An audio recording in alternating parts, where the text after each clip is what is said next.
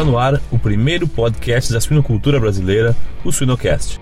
Alguns dos estudos mais recentes uh, mostram que entre mais ou menos 25 a 125 quilos de peso corporal a gente pode reduzir o número de fases uh, para quatro, três ou até só duas fases e obter o mesmo desempenho, as mesmas características de carcaça, então não prejudicar o desempenho em geral.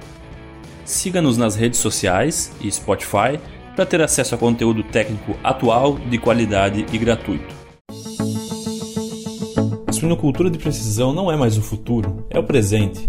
Everpig, porque a saúde em tempo real do seu rebanho dita o sucesso de suas finanças. Acesse www.everpig.co/suinocast.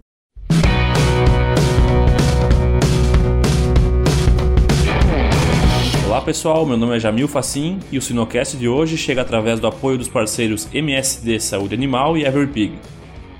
No episódio de hoje, para falar sobre ganho compensatório, mito ou realidade, temos a honra de receber a médica veterinária doutora Mariana Boscato Menegatti. Tudo bem? Oi Jamil, tudo bem? E contigo? Tudo bem, tudo bem. De antemão já, já te agradeço aí pelo teu tempo, um prazer estar contigo aqui no Sinocast. O prazer é todo meu, eu que agradeço pelo convite. Legal, legal. Mari, nos conta aí como que tu chegou até a suinocultura. Então, eu fiz a medicina veterinária na Universidade Federal do Rio Grande do Sul, em Porto Alegre, e foi aí que eu comecei o meu contato com a suinocultura. Ah, eu fiz estágio no setor de suínos e eu comecei uh, ajudando nas granjas, em experimentos, e aí eu fiz meu estágio final também na indústria, e foi aí que eu realmente gostei mesmo da suinocultura e decidi continuar. Então, eu fiz o meu mestrado em reprodução de suínos na URGS também. E quando finalizei o mestrado, decidi seguir e fazer um PhD em nutrição, dessa vez, nutrição aplicada de suínos, uh, nos Estados Unidos, na Kansas State, que é onde eu me formei no ano passado. Então, continuei sempre seguindo em diferentes áreas, mas na suinocultura, eu acho que muita gente segue diferentes caminhos e foi o que eu fiz. E hoje eu trabalho como nutricionista num sistema de produção nos Estados Unidos, no sul de Minnesota, com mais ou menos 70 mil fêmeas. Legal, legal. Não, bem interessante mesmo e que bom que tu tá podendo ter essa experiência agora. Já iniciando aí nossa conversa, existe sempre aquela pergunta, né? Ah, é um mito ou realidade falar de ganho compensatório? Eu queria que tu nos, nos comentasse qual que é a definição de ganho compensatório e se ele existe ou não, né? Claro, é, é bem isso mesmo, Jamil. Então, começando pelo básico, né, o ganho compensatório, ele pode ser definido, assim, bem literalmente, né, como um processo fisiológico no qual os animais vão demonstrar um período de crescimento acelerado, que é acima da taxa de crescimento que é considerada normal ou esperada, após um período de crescimento retardado ou restrito. Então, uma das premissas para o ganho compensatório é justamente ter esse período de restrição de crescimento. E normalmente esse período de restrição de crescimento é imposto por uma restrição nutricional. Quando a gente vê né, esse aumento no, no crescimento, que a gente chama compensatório, ele não é para sempre. Ele é um período curto, mas os animais voltam à sua taxa de crescimento normal ou esperada para aquela idade fisiológica logo após. E se a gente começa a olhar uh, historicamente, o ganho compensatório ele não é um conceito novo. Tem estudos bem no início do século XX que já descrevem esse, esse fenômeno em mamíferos e em outras espécies também, como aves, peixes, répteis. E é bem interessante olhar em outras espécies também, além de suínos, para entender mesmo esse fenômeno, porque em algumas espécies o ganho compensatório ele é uma questão de sobrevivência, o que é diferente de suínos. Então, por exemplo, algumas espécies de répteis ou de uh, peixes, eles precisam atingir esse tamanho adulto, que ele é essencial para que esses animais sejam aptos à reprodução ou para evitar que eles sejam uma presa fácil para predadores. Então, é por isso que as espécies uh, desenvolveram isso, talvez de uma forma uh, evolucionária, de dá um booster no crescimento para atingir uma forma adulta que uh, maximiza a sobrevivência. Já em suíno, né, como tu falou, o ganho compensatório é realmente um tema de bastante debate, porque não tem um consenso na literatura. Se a gente olha os estudos, tem alguns que mostram que o ganho compensatório ocorre, tem outros que mostram que, na verdade, não. O que, na minha opinião, acontece bastante na literatura é que não existe um padrão para determinar o ganho compensatório. Então, é difícil de determinar por uma medida só que o ganho compensatório ocorreu. E também, às vezes, falta na literatura em geral um entendimento de que existem certos fatores e uma combinação de certos fatores que são importantíssimos para o desenvolvimento ou não do ganho compensatório. E esses fatores, se a gente também olhar historicamente, eles não são novos, não é uma, uma descoberta atual. Eles já foram descritos uh, desde a década de 60 e são basicamente quatro grandes categorias. A primeira é o genótipo, a segunda é o estágio de crescimento dos animais durante o período de restrição. A terceira é o tipo de restrição nutricional, como que a gente vai impor a restrição nutricional nesses animais. E a última, que é um grupo grande, é como a gente faz os padrões de restrição e recuperação. Por exemplo, qual que é a duração de cada período, qual que é o nível nutricional imposto em cada período e assim por diante. E tem um, um, um, outro ponto que é bem importante, que eu acho que muitas vezes é esquecido na literatura, além de, desses fatores né, que eu já falei, é reconhecer que existem diferentes tipos e diferentes graus de ganho compensatório. Por exemplo, a gente sabe que existe o ganho compensatório completo e incompleto. Então, o ganho compensatório completo é quando os animais uh, que foram restritos, eles têm uma taxa de crescimento acelerada e eles chegam ao mesmo peso dos animais que não foram restritos na mesma idade biológica. Então, eles conseguem compensar completamente. E já o ganho compensatório incompleto é quando os animais que foram restritos, eles vão ter uma, uma taxa de crescimento que também é acelerada, e eles vão recuperar parte do peso, mas eles não vão atingir exatamente o mesmo peso dos animais que não foram restritos na mesma idade biológica. Eles vão uh, compensar somente uh, parcialmente. Então, eu tentei explicar tudo isso um pouquinho para dizer que uh, hoje a gente sabe que o ganho compensatório em suínos ele existe sim, mas todos esses fatores que eu expliquei eles fazem parte desse processo que é muito complexo e muita, muita gente, muitos pesquisadores ou várias vezes a campo a gente esquece de levar em consideração todos esses fatores, mas que definitivamente ele ocorre em suínos.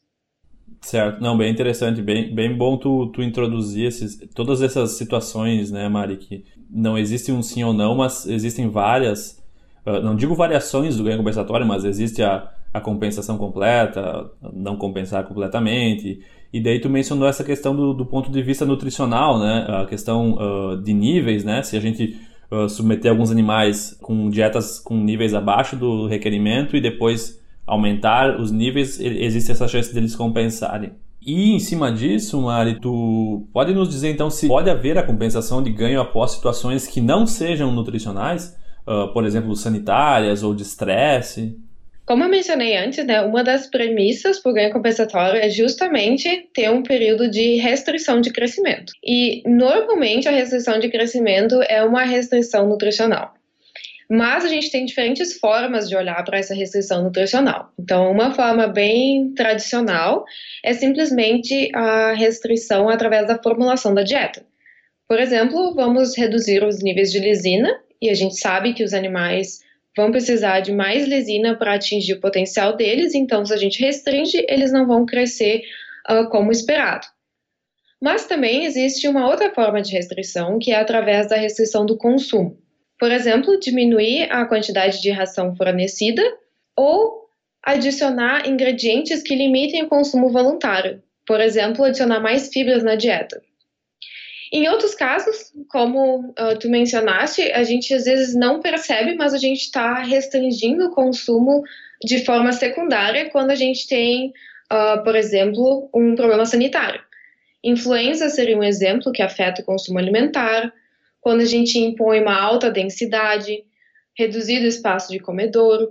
Então, todos esses fatores, eles acabam afetando o consumo secundariamente, e pode sim categorizar como esse período de restrição, que é a premissa do ganho compensatório. Como eu mencionei, né, existem dois grandes tipos de restrição e é importante a gente entender. Então, é um que a gente faz através da formulação e o outro que é através da restrição de consumo. Então, quando a, a gente restringe de uma forma ou de outra, a resposta do ganho compensatório não é a mesma. Então, é bom a gente ter isso em mente e entender o que vai ser o resultado desse ganho compensatório. Então, olhando primeiro, quando a gente fala da formulação da dieta, quando a gente diminui a quantidade de lisina, por exemplo, a gente provoca essa deficiência, né? E os animais, durante esse período de deficiência, eles não vão conseguir depositar toda a, a capacidade de músculo e de proteína, porque eles estão deficientes em aminoácidos. Então, eles vão acabar depositando mais gordura do que proteína. Enquanto isso, os animais, quando a gente faz uma restrição no consumo, seja porque eles estão doentes, porque eles estão com alta densidade, reduzido espaço de comedouro, ou porque simplesmente a ração não foi entregue, eles estão um dia sem ração, esses animais eles vão começar a depositar uh, mais proteína do que gordura, porque eles não estão consumindo energia suficiente. Então, eles não têm energia suficiente para fazer reservas. Então, essas duas diferenças no que acontece durante esse período de restrição vai impactar muito na forma que eles vão reagir durante o ganho compensatório quando a restrição é removida. Então, quando a gente remove a restrição, esses animais que foram restritos em lisina, eles vão tentar acelerar a deposição proteica melhorar a conversão alimentar, porque eles precisam atingir aquele potencial genético que é justamente o de, da linhagem contemporânea, né, que é de uma carcaça magra, uh, muito eficiente, né. Em compensação, os animais que foram restritos em consumo, eles vão tentar recuperar a deposição de proteína porque eles estavam sem reservas.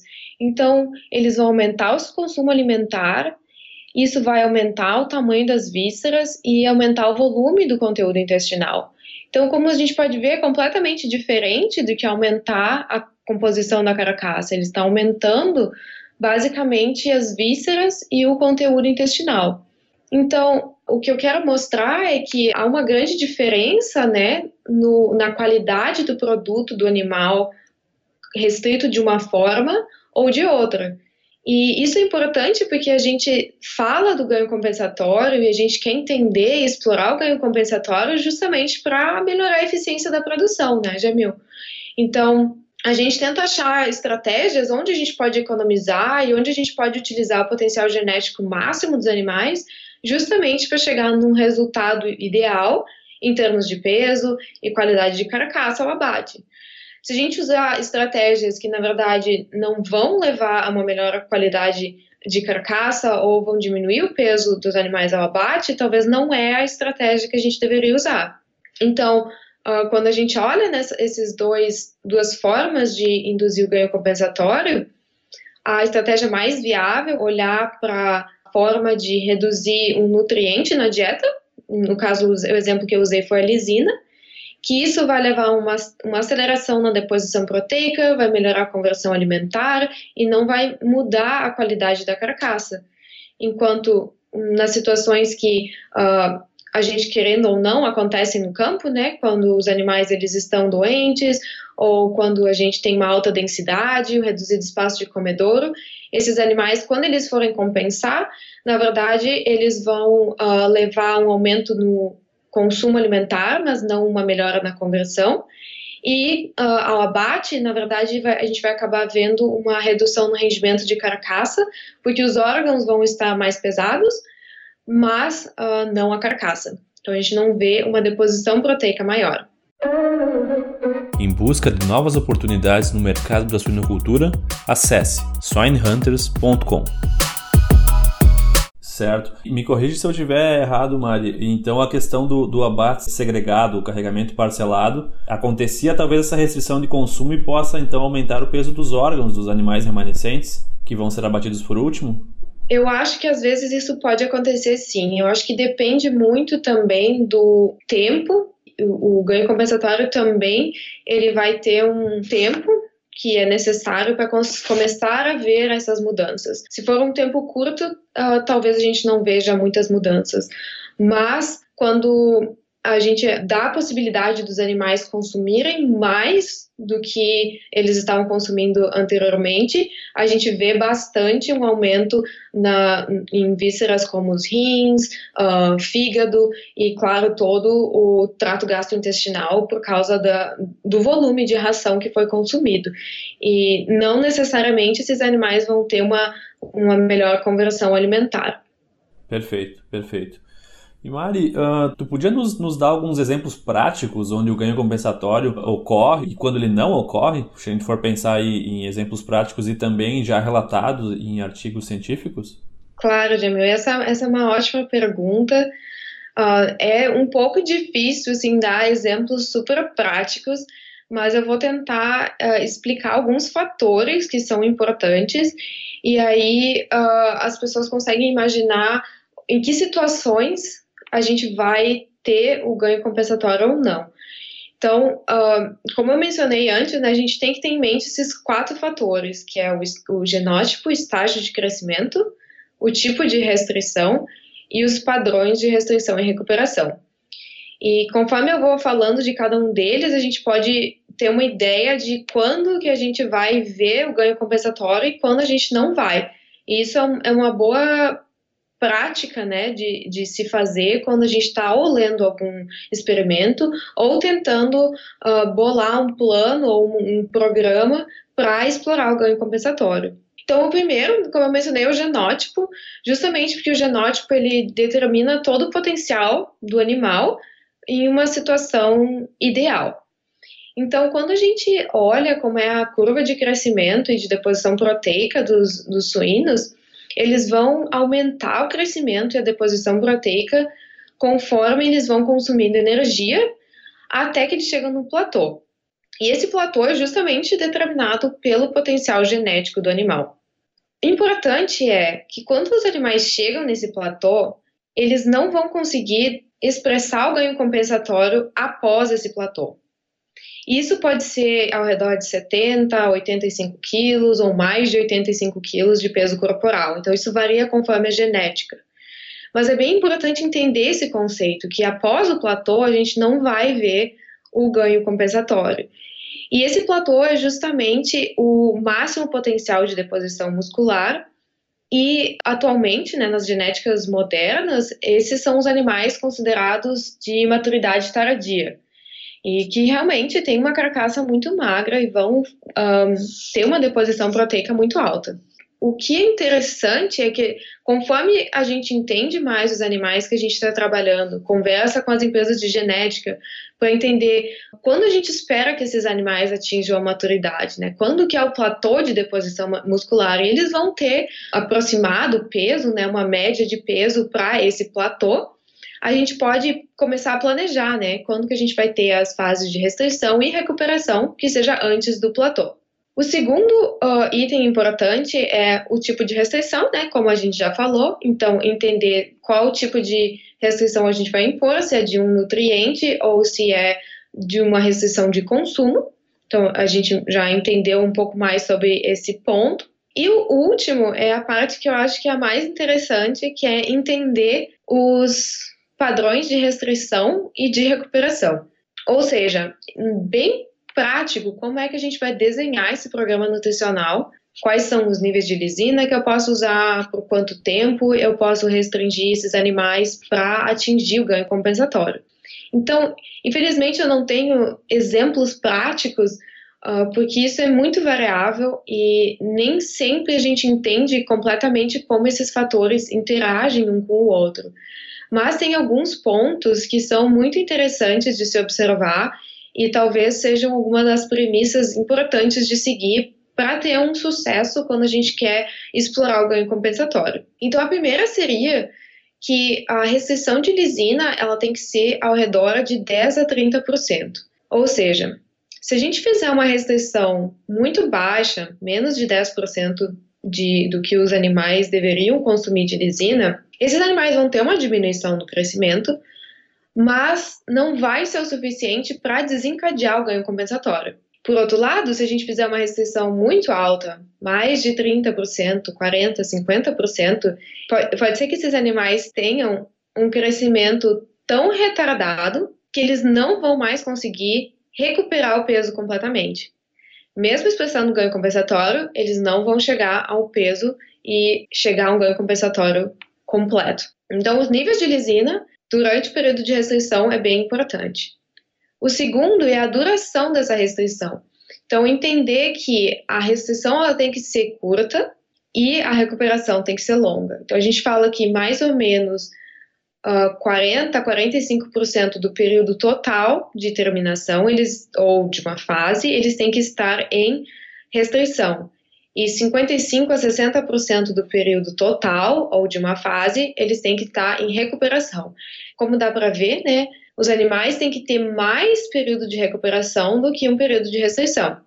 Então, se o período de restrição for mais longo que o de recuperação, eles dificilmente vão conseguir expressar um ganho compensatório.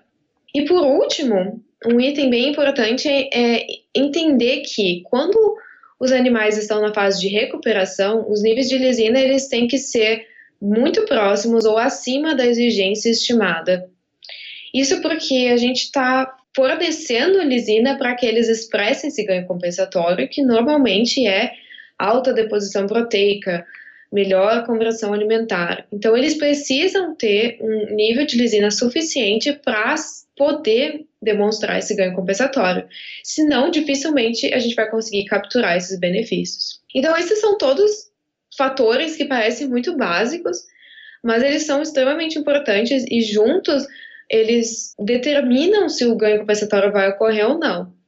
Então, de uma forma super básica, se a restrição for muito severa ou muito longa, a recuperação for muito curta e os níveis de lisina da recuperação não estão próximos das exigências, os animais tendem a não ter ganho compensatório ou demonstrar um ganho compensatório que é incompleto. Então, esses seriam os, os pontos que eu acho que todo mundo tem que prestar atenção quando a gente está tentando entender qual é o potencial de expressar um ganho compensatório dentro de um programa de alimentação. Excelente, Marinão, bem importante esses pontos. E daí já faz o link aqui para o nosso próximo ponto, que seria uh, o, o, número de fases de dietas na terminação. Né? Tu mencionaste que a gente pode tirar bons proveitos do ganho compensatório. Uh, qual que seria então a relação entre o ganho compensatório e o número de fases da dieta, das dietas de terminação? Essa é uma ótima pergunta, Jamil. Eu gosto muito dessa pergunta porque foi assim que uh, eu comecei a me interessar e a estudar tanto o ganho compensatório como o número de fases da terminação. Então, uh, idealmente, a gente deveria formular dietas para se adequar às constantes mudanças de exigências nutricionais, né, conforme os animais estão crescendo.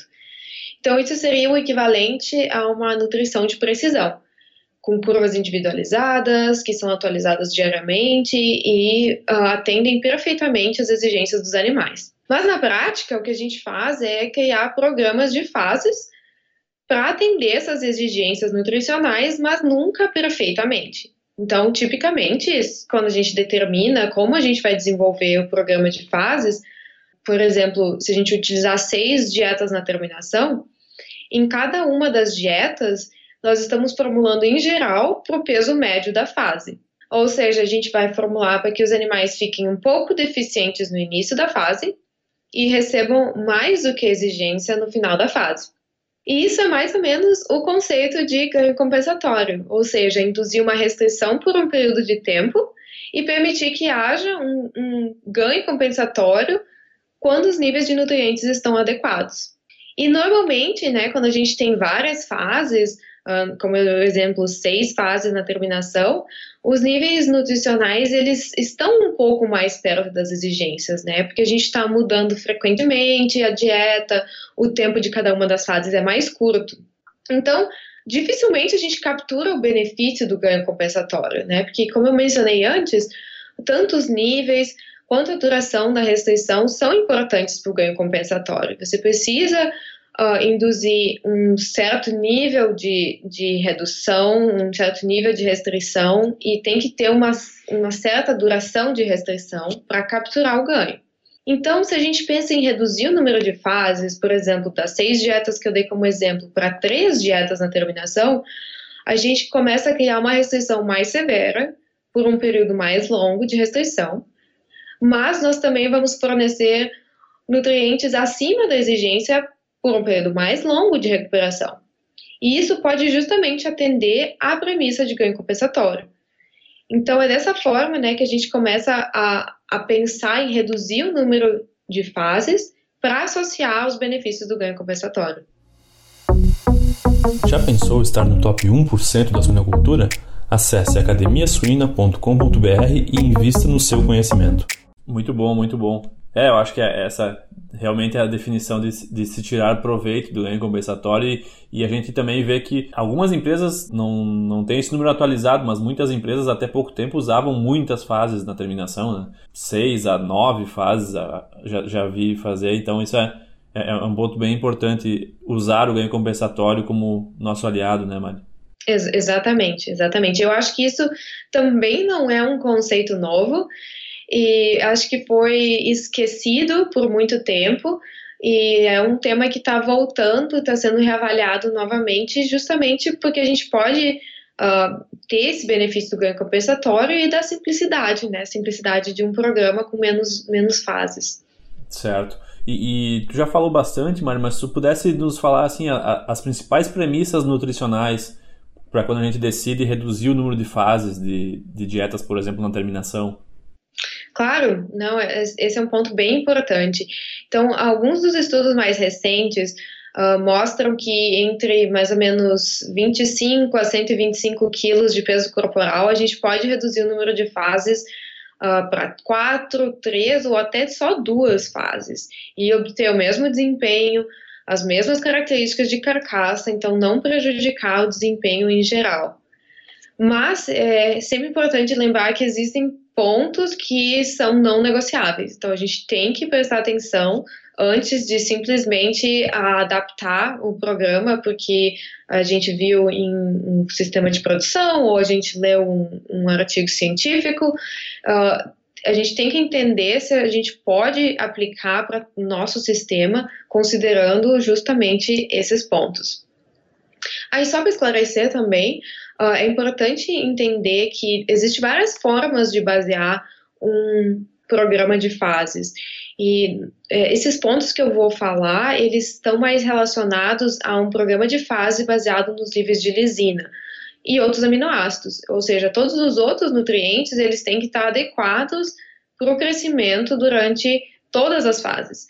Então, a gente está focando no nível de lisina, como fazer a fase baseada no nível de lisina. Então, um primeiro ponto é que se a gente vai fazer um programa com redução de fases, os níveis de lisina eles têm que estar próximos à exigência estimada.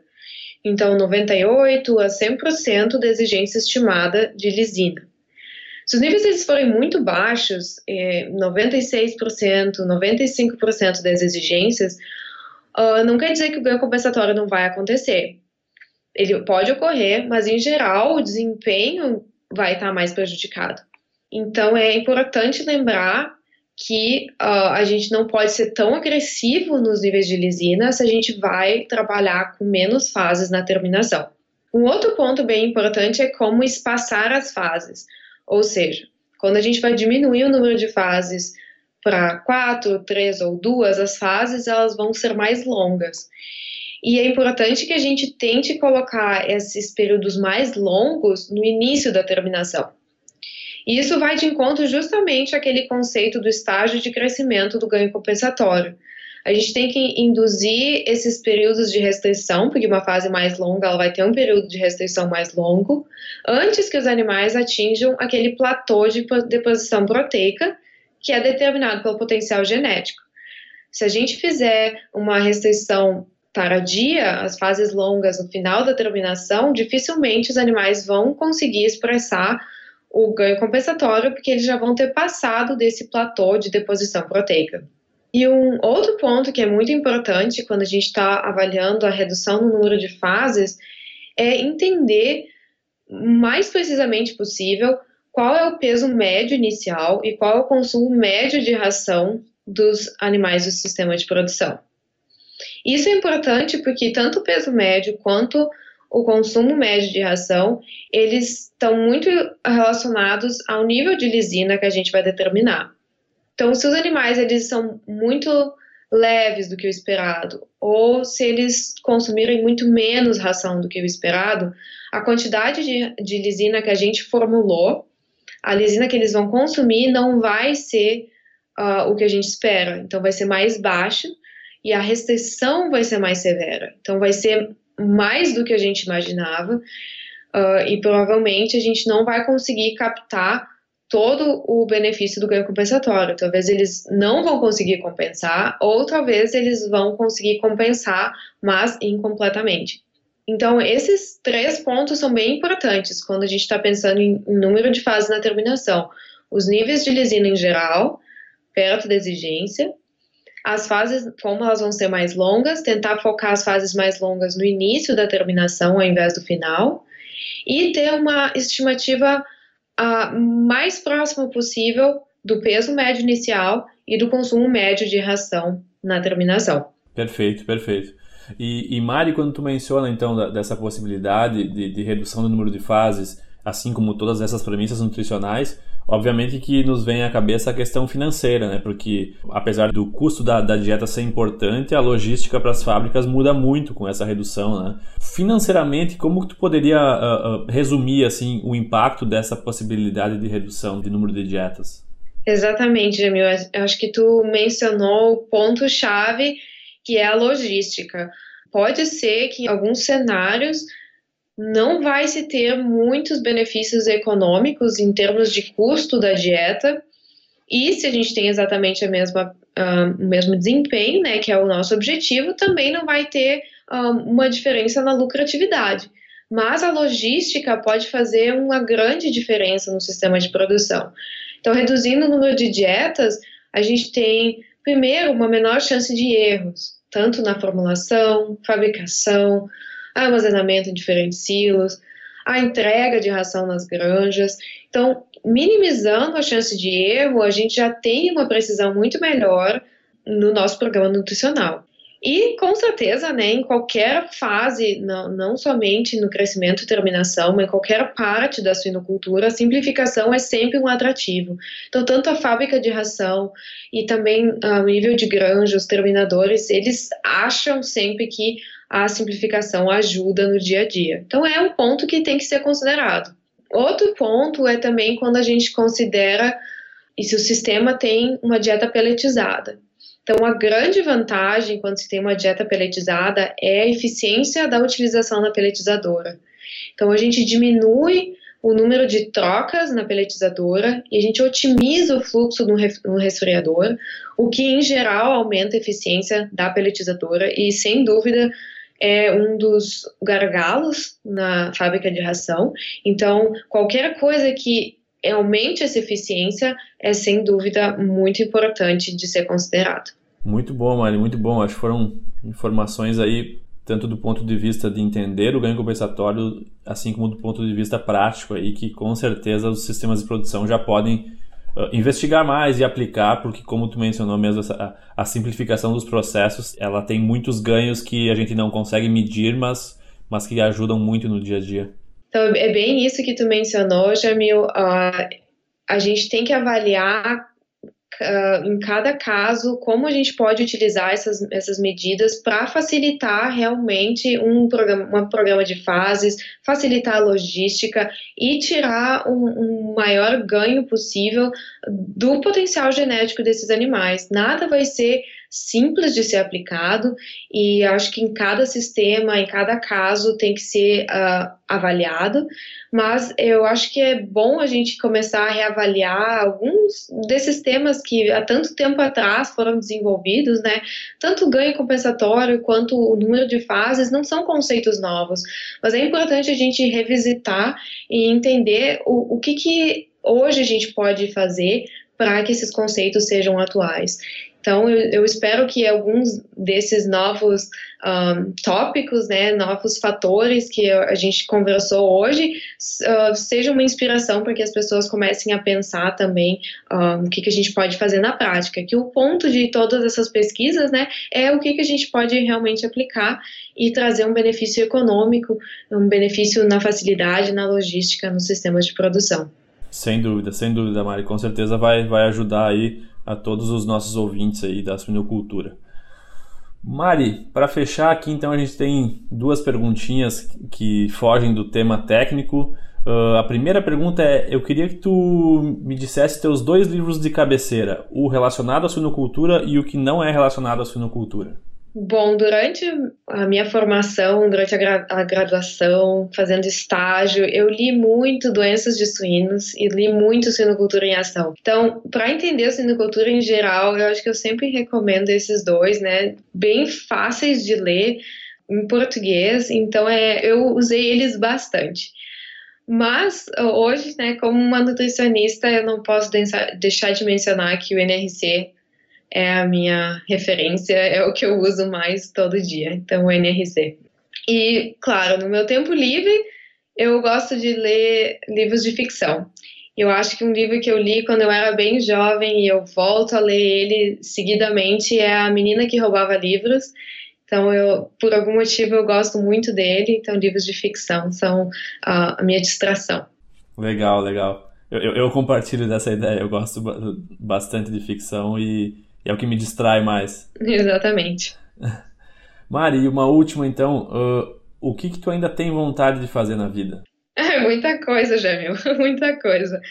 Uh, eu acho que profissionalmente uh, é, é aprender, continuar aprendendo bastante. Eu acho que a gente tem uma indústria muito forte, muito boa, com pessoas que uh, estão dispostas a colaborar, a ensinar e todo dia tem coisas novas para aprender, então eu acho que ganhar experiência e poder de fato contribuir para melhorar a sinocultura com essa experiência é o que eu gostaria de fazer, né? Usar esses conhecimentos que são gerados dentro de sistemas de produção, são gerados dentro de universidades, são gerados numa troca, numa, num dia a dia, numa conferência e tentar colocar em prática e trazer uma uh, realmente um benefício para a suinocultura. E acho que pessoalmente tem eu tenho vários lugares que eu gostaria de ir, então viajar bastante. Tem tantos lugares que são ricos em cultura, em culinária, em história nesse mundo, então acho que eu tenho muita vontade de, de viajar e só conhecer esses lugares. Perfeito, perfeito. Não, excelente, Mari, excelente. Te agradeço mais uma vez aí pelo teu tempo, por todo esse conhecimento que com certeza é de grande valor e é prático e é atual. E foi um prazer e tudo de bom. Muito obrigado e um abraço. Não, o prazer é todo meu, Jamil. Muito obrigada. Fico bem feliz de estar participando. Obrigada pelo convite.